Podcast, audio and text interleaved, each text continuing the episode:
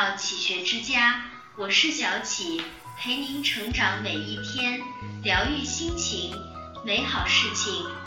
一知忘是非，心之是也；忘足，履之是也；忘腰，带之是也。知忘是非，心之是也。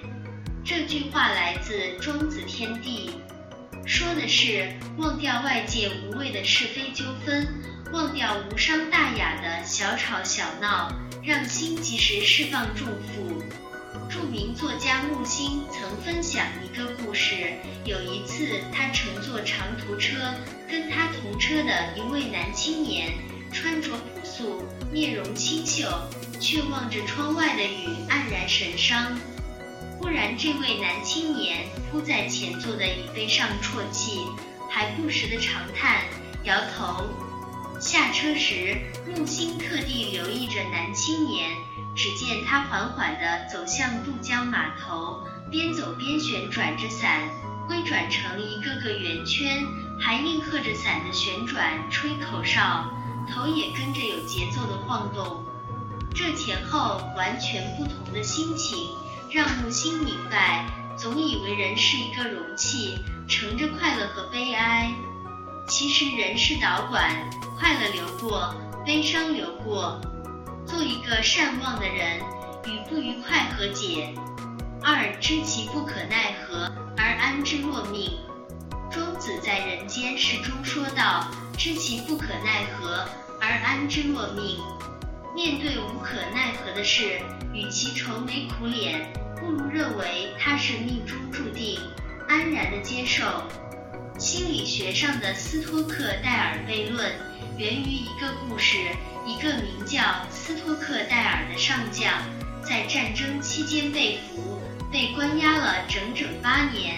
期间除了要忍受严刑拷打，还要抵抗精神的折磨。被放出来后，有记者去采访他。问他如何度过这艰难的八年，他回答：“我相信自己一定能出来，同时又敢于直面现实，不因出不来而郁郁寡欢，随遇而安，不是消极懈怠，也不是行尸走肉，更不是自甘堕落，而是先让自己心静下来，再慢慢找出方法，走出困境。坎坎坷坷人生路。”坦坦然然随遇行。三是不可使劲，福不可享尽，便宜不可占尽，聪明不可用尽。盛极必衰，乐极生悲。人生最忌讳的就是求圆满。事情一旦走到顶端，就会朝相反的方向发展。曾国藩给自己的书房取名求雀斋，意思就是居安思危。持满戒意，凡事不能太满，花未全开，月未全圆，才是人生最美好的境界。四不摸锅底手不黑，不拿油瓶手不腻。人生在世，生活中有着许多的不如意，这一切都是因为人内心膨胀的贪欲所造成的。倘若觊觎不属于自己的东西，便会惹得一身黑。我们要学会放手，学会知足，学会制止贪欲，不向不该伸手的地方触碰，自然会一身清爽。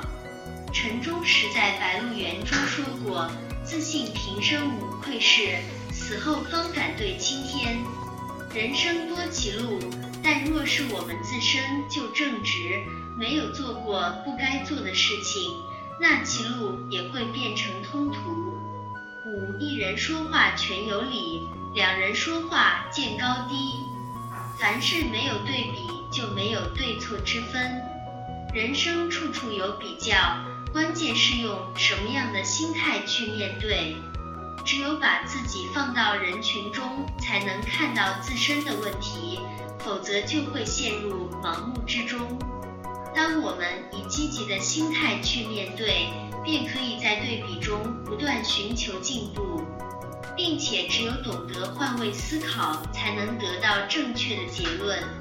学会以积极的心态进行比较，接受他人观点，才能让自己的心如一片汪洋大海，不会轻易就起波澜。六矮人看戏何曾见，都是随人说长短，内行看门道，外行看热闹。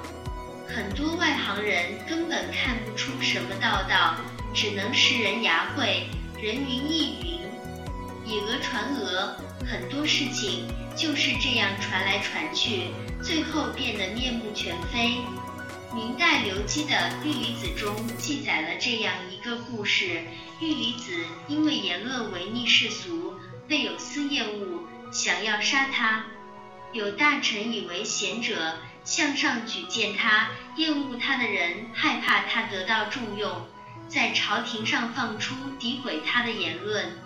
朝廷上的大臣大多随声附和。有人就问那些跟风附和的人：“你认识玉离子吗？”答曰：“不认识，但是听说过。”有人就将这个情况告诉玉离子。玉离子笑着说：“山中有喜鹊在那筑巢定居，有老虎在灌木丛中出没，喜鹊都聚集起来鸣叫不已。八个鸟听见了，也跟着一起聒噪。悲曲鸟看到了，就问道：老虎在地上走，碍着你什么事而聒噪不已呢？喜鹊就说了：虎啸生风，我们担心风把巢吹翻了。”所以叫唤让老虎离开。再问八个，八个无言以对。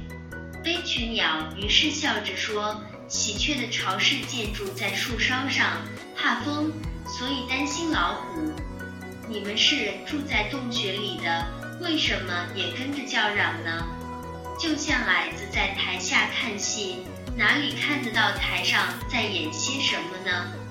只不过跟随别人说好就好，说坏就坏。做人说话办事要有独立思考的能力，有主见，不能跟风盲从，人云亦云。这里是启学之家，让我们因为爱和梦想一起前行。更多精彩内容，搜“启学之家”，关注我们就可以了。感谢收听，下期再见。